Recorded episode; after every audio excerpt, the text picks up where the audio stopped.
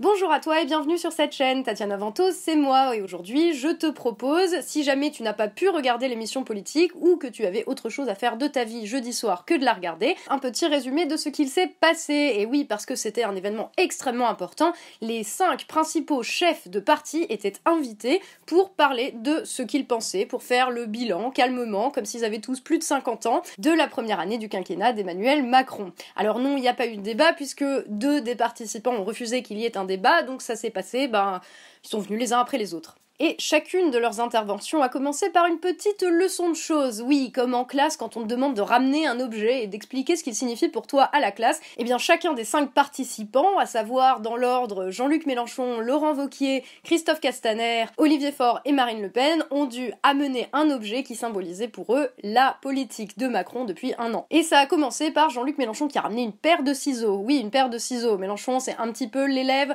qui avait oublié qu'il y avait un devoir à faire et qui a pris le premier truc dans le tiroir de la cuisine avant de sauter dans le bus. Bon, Jean-Luc, au passage, il a oublié que les ciseaux à bout pointu, c'est interdit à l'école, hein, mais euh, bon, il s'en fout, Jean-Luc, c'est un dur, il est là pour faire la fête aux délégués, il est là pour faire la fête à Macron, et pour dénoncer cette première année de quinquennat qui n'a vu que des coupes, coupes, coupes dans les budgets. Il a manqué au passage de se couper le doigt. Il a un ciseau. Il coupe. Dans les budgets de l'État, dans les effectifs de services publics, dans les revenus des pauvres gens, par la CSG et le reste.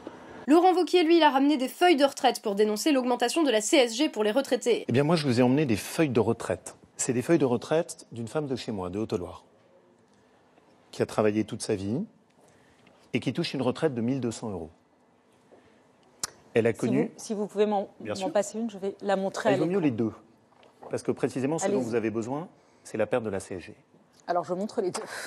Parce que, comme des millions de personnes, elle a connu une perte de CSG qui est de l'ordre de 200 euros sur l'ensemble de l'année. Alors l'idée est pas forcément mauvaise, hein, parce que l'augmentation de la CSG pour les retraités, ben c'est quand même assez symbolique de ce qui s'est passé cette année. Mais ramener des papiers, franchement, enfin le, le- le gars il est là en mode comptable, il parle en chiffres, il s'en sert pour expliquer que Macron a augmenté la CSG parce qu'il refuse de diminuer la dépense publique. Parce que comme il n'y a pas d'économie sur la dépense publique, eh bien Emmanuel Macron est obligé de prendre dans la poche des Français. Faudra peut-être voir pour lui donner des cours de soutien en maths. Ensuite, il y a eu euh, l'objet ramené par Christophe Castaner, qui était donc là pour représenter bah, le, le bilan de euh, la majorité et le bilan d'Emmanuel Macron. C'est un carnet sur lequel, euh, chaque fois que je rencontre des Français, des femmes, des hommes, Je ne vais pas l'ouvrir, mais je vais le montrer juste. voilà. vous pouvez l'ouvrir aussi. Non, non, mais- je ne me permettrai pas.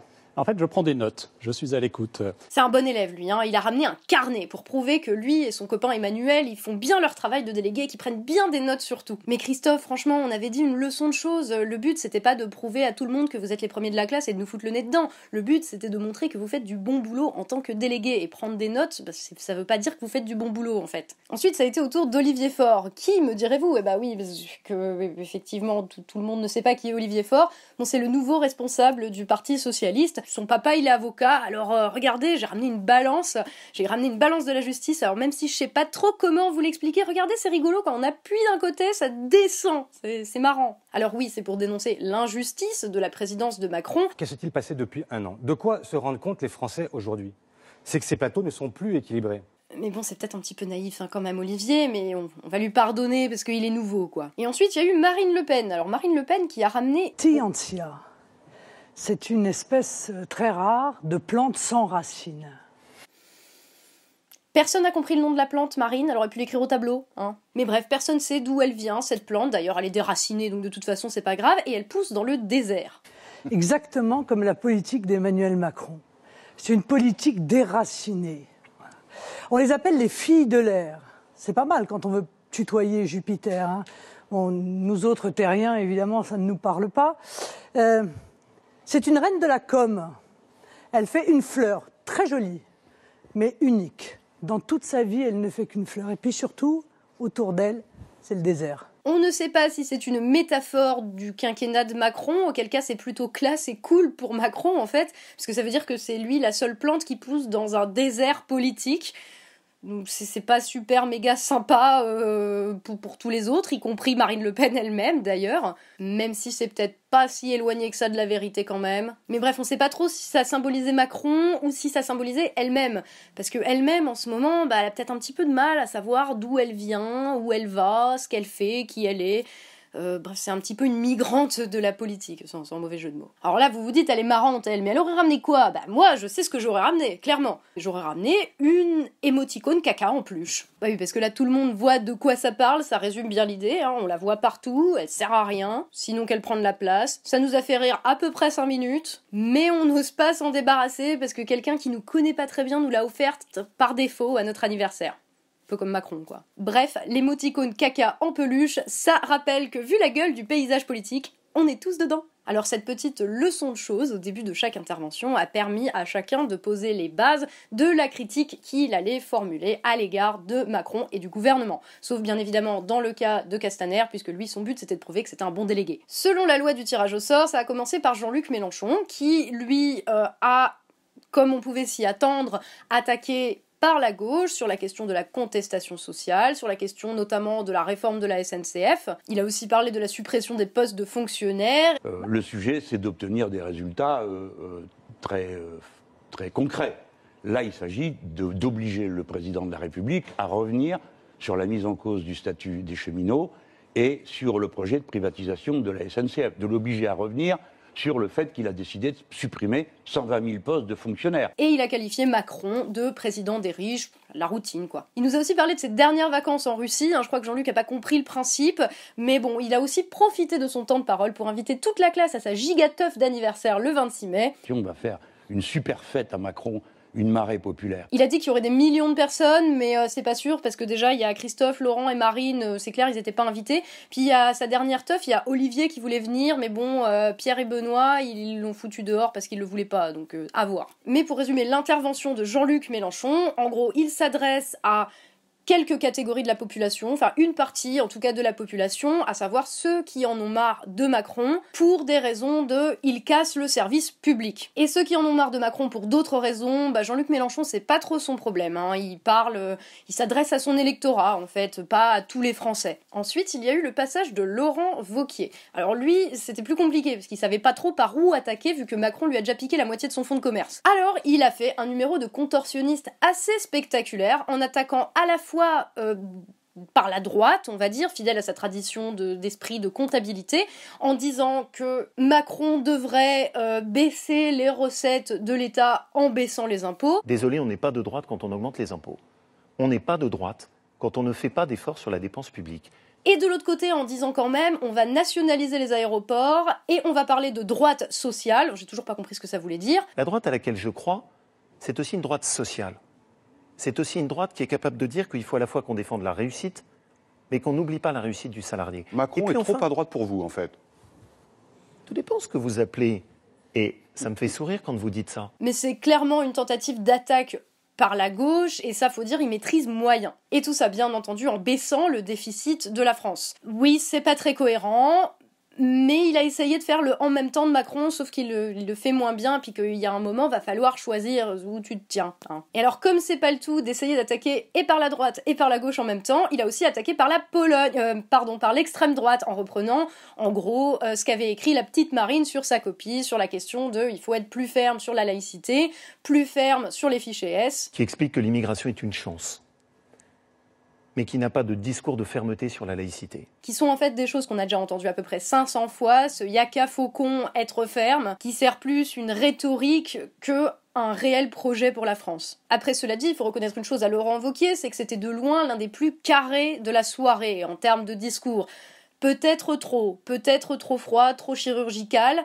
Euh, il a fait un petit discours euh, au moment de sa carte blanche sur euh, la France, un discours qui visait à toucher au cœur, mais qui semblait un petit peu bah, appris par cœur, justement. Moi, mon engagement, c'est cette conviction simple. Pour redonner un avenir à notre pays, il ne faut pas renoncer à la France. Merci. Il faut retrouver la France. Et c'est ça le sens de mon combat. Et qui a accentué cette espèce de sentiment de, déconnexion de Laurent Vauquier vis-à-vis de, la réalité, quoi. Pile au milieu de l'émission, comme un pilier, il y a eu Christophe Castaner. Quand il est arrivé, on s'est déjà tout de suite dit ah, il a un petit peu plus de swag, un petit peu plus à l'aise dans le rôle de porte-flingue du gouvernement que ne l'était Laurent Wauquiez juste avant lui. Mais alors dans le genre discours qui tente d'être proche du réel et qui sonne un peu creux, Là, on touche à du professionnalisme. De toute façon, c'est la caractéristique principale de Macron, de son gouvernement, de la République en marche, de dire des trucs qui sonnent bien, mais au fond, bah, y a pas grand chose. Puis Castaner, il est quand même moins doué que Macron pour faire ça, donc ça, ça se voit plus. Il a essayé de faire passer l'idée que lui, et par extension Macron et son gouvernement, étaient bien connectés au réel. Il a été jusqu'à dire qu'il était allé dormir chez des vrais gens, pour montrer qu'il est proche de ce que nous vivons tous au quotidien. J'avais fait ça quand j'étais député. J'avais traversé ma circonscription à pied pendant 15 jours en disant aux gens, bah, si vous voulez vous m'accompagner, vous marchez avec moi, vous m'invitez à déjeuner, à dîner, à dormir. J'ai dormi à l'œil pendant 15 jours chez, chez des, des, gens de ma circonscription et ça me permet de parler en toute liberté, sans le carcan de, de ces échanges, de ce costume, qui sont nécessaires à certains moments, mais je pense qu'il est essentiel qu'on garde le contact avec la France du réel. Je suis cette vigie du réel comme délégué général de la République En Marche. Sauf qu'à partir du moment où tu as besoin de dire Regardez, je suis proche de vous bah C'est peut-être que c'est pas si évident que ça, et donc que t'es peut-être pas si proche de nous que ça. Et c'est d'ailleurs tout le paradoxe de Macron, au fond, qui nous donne des gages de proximité, qui nous donne des gages de réalisme pour nous dire qu'il comprend ce que nous vivons, mais dont les décisions politiques ben, contredisent au final le fait qu'il bosse vraiment dans notre intérêt. Après Christophe Castaner, il y a eu Olivier Faure, qui Oui, le mec du PS. Alors lui aussi a essayé d'attaquer par la gauche comme Mélenchon, mais disons que si Mélenchon y est allé au lance-roquettes, Olivier Faure est juste venu en backup avec une barbe à papa. Il faut maintenant un parti pour tous les autres. Et ce parti, c'est celui de Jaurès, celui que j'ai l'honneur de diriger aujourd'hui. Et ce que je crois, c'est que sans cette, ce parti central à gauche, eh bien, cette balance, elle ne se rééquilibrera pas. Je pense que c'est pas la peine de développer plus. Et pour finir l'émission, il y a eu Marine Le Pen. Alors Marine Le Pen, elle attaque aussi par la droite, hein, bien sûr, mais avec un sujet bien plus précis et plus axé sur... Je vous laisse deviner le thème de prédilection? Bah oui, l'immigration. Hein. Il faut arrêter l'immigration. On, on est, pardonnez-moi ce macronisme, on est full up. Et c'est pas que, mais au bout d'un moment, la question de l'immigration, elle est peut-être un peu limitée. Je dis pas qu'il n'y a pas de problème dans la manière dont c'est géré, je ne dis pas qu'il n'y a pas plein de choses à revoir, mais il arrive un moment, il faut quand même te rendre compte que la totalité des problèmes de la France ne repose pas que là-dessus. Mais comme Mélenchon, en fait, Marine Le Pen s'adresse ici à une catégorie bien délimitée de la population qui est son électorat. Donc, euh, comme Mélenchon, elle va dire à son électorat ce qu'il a envie d'entendre, elle va parler des thèmes dont ils ont envie de parler. Comme Mélenchon, en fait, elle ne s'adresse pas à tous les Français, elle ne s'adresse pas à la France, mais elle s'adresse à ceux qui votent pour elle. Pour synthétiser un petit peu, au final, ce qui est ressorti de cette soirée, c'est que chaque chef de parti, en gros, a attaqué Castaner, donc indirectement a attaqué Macron, par un petit bout, qui est le bout qu'on lui a donné, qui est le rôle qu'on lui a assigné. Chacun est dans son petit rôle d'opposition sur l'axe gauche-droite. Au final, de toute façon, personne n'est sorti de ce cadre, même si Laurent Wauquiez a essayé. Et le résultat, au final, c'est que même si Castaner n'a pas été si bon en termes de performance ou en termes de justification de l'action politique du gouvernement que ça, ben au final, ça va être Macron qui ramasse le gâteau. Tout simplement parce que aucun des autres qui sont présents ne s'adresse à tous les Français et qu'il s'adresse uniquement à ceux qui sont d'accord avec eux. C'est ça le truc, hein, c'est que tous prétendent parler au nom de la France, mais ils ne voient de la France, chacun, euh, qu'une petite partie de ce qu'elle est vraiment, parce qu'ils ne la voient chacun que par leur angle de prédilection. Un Vauquier, ça va être sur le fait que euh, Macron est pas assez de droite économiquement, Mélenchon sur le fait que Macron fait trop une politique de droite, justement, et Marine Le Pen que Macron n'est pas assez de droite sur les questions d'immigration. Et il y en a aucun qui arrive à dégager, ou en tout cas qui semble comprendre que la France, ce n'est pas la France de leur fantasme dans leur idéologie de droite ou de gauche, peu importe. Et c'est ça qui permet à Castaner de parler, même si c'est du vent et qu'il n'y a pas vraiment de contenu derrière, ou qu'en tout cas le contenu réel contredit ce qu'il est capable d'affirmer. C'est ça qui permet à Castaner, en fait, de se placer comme le gars rassembleur, comme le gars qui défend un Macron rassembleur et qui parle au final au plus grand nombre. Je vais pas m'étendre sur Olivier Faure, euh, pas parce que le Parti socialiste être complètement derrière et à la ramasse dans les sondages, mais parce que ça n'a pas vraiment changé grand chose. En fait, ce qu'il a dit, il a rien amené de nouveau. Vauquier, lui, était plus sur un truc de droite. Euh, un peu tradit, qui a déjà plus ou moins fait la preuve de son inefficacité à redresser le pays. Donc en gros, avec Faure et Wauquiez, on avait Hollande en moins bien et Sarkozy en moins bien, sauf que les deux nous ont déjà fait le coup. Et il reste donc deux principaux opposants qui semblent crédibles, ou en tout cas qui sont vraiment des opposants et qui ont l'air de savoir un petit peu sur quoi ils s'opposent et où ils vont, c'est Jean-Luc Mélenchon et Marine Le Pen. Le problème avec eux, c'est qu'ils dénoncent, mais qu'il n'y en a aucun qui est vraiment capable de répondre sur ce qu'il faut faire pour nous sortir de la mouise. Un exemple pour chacun, Jean-Luc Mélenchon, quand on lui pose la question sur Trump, De quel droit les États-Unis d'Amérique rompent un accord mondial qui avait été validé par le Conseil de sécurité de l'ONU? Lui tout seul décide ah ben nous on veut pas. Et c'est pas tout. Et qu'est-ce qu'on fait quand il décide ça, Donald Une Trump petite seconde, parce qu'il faut que les gens entendent bien. Et les États-Unis ont décidé qu'ils avaient un pouvoir d'extraterritorialité, si bien qu'aucune entreprise n'a le droit de faire du commerce avec l'Iran, sinon elle se fait taper par les Qu'est-ce États-Unis. que vous en pensez? C'est Qu'est-ce inacceptable. qu'est-ce que vous en pensez de ça? Ben, c'est inacceptable. Donc, Nous il faut sommes que- un peuple souverain. Nous n'irons pas demander aux États-Unis d'Amérique euh, ce qu'on a le droit de vendre, ce qu'on a le droit d'acheter, ce qu'on a le droit de Qu'est-ce produire. qu'on peut faire, Monsieur Mélenchon, Eh pour ben- lutter contre cela Ah, justement, on commence par le commencement. On retourne devant le Conseil de sécurité et on dit écoutez, qu'est-ce qui se passe? Vous avez voté à l'unanimité, tout le monde ici, que. Alors pourquoi ça ne s'applique pas? Et pourquoi moi, qui suis la France, j'ai décidé de demander aux entreprises continuez, allez, faites le travail, vous aviez gagné les contrats, vous êtes malin, vous êtes fort, allez, faites le travail. Pourquoi nous, nous serions punis? Et puis ce n'est pas des petites punitions, c'est la ruine dont il menace M. Trump. il n'est pas capable de répondre. Tout ce qu'il dit, c'est euh, il faut que Trump change d'attitude et que les États-Unis changent d'attitude. Mais en fait, on te demande pas ce que Trump devrait faire, on te demande ce que toi tu ferais en tant que dirigeant. Et du coup, ça lui ôte toute crédibilité quand il dit bah en fait c'est aux autres de changer. Dans le cas de Marine Le Pen, c'est un petit peu différent. C'est quand on lui pose la question euh, de comment elle va faire pour arriver au pouvoir, avec qui elle va s'allier, parce que bah, on est bien conscient qu'elle pourra jamais arriver au pouvoir toute seule. On lui cite les exemples étrangers, et notamment le cas italien, qui est un petit peu au centre du débat en ce moment, parce qu'on sait pas trop ce qui va se passer vis-à-vis de ça. Il y a dans toute une série de pays en Europe aujourd'hui des gens qui arrivent au pouvoir. C'est le cas en Autriche, ce sont nos alliés. C'est le cas en Italie, ce sont euh, nos alliés. Et qui portent les mêmes exigences que nous, qui portent les mêmes rêves que nous et qui portent les mêmes critiques à l'égard de l'Union Ils sont européenne. au pouvoir, pas vous, parce qu'ils ont des alliés, justement. Bien, ça viendra. Soyez pas trop. Ça serait qui, les alliés impatients. potentiels? Mais tous les pays qui aujourd'hui sont en train de Non, non, mais rejeter le vous, modèle ici, de l'Union européenne. Mais la- le sujet n'est presque même plus ici. Le sujet aujourd'hui, aussi, quand le sujet aujourd'hui sont les élections européennes. Et voyez-vous, on peut sauver l'Europe non pas seulement par l'Élysée, mais en réalité par l'Europe. Ce qu'elle répond, c'est euh, ouais, on verra.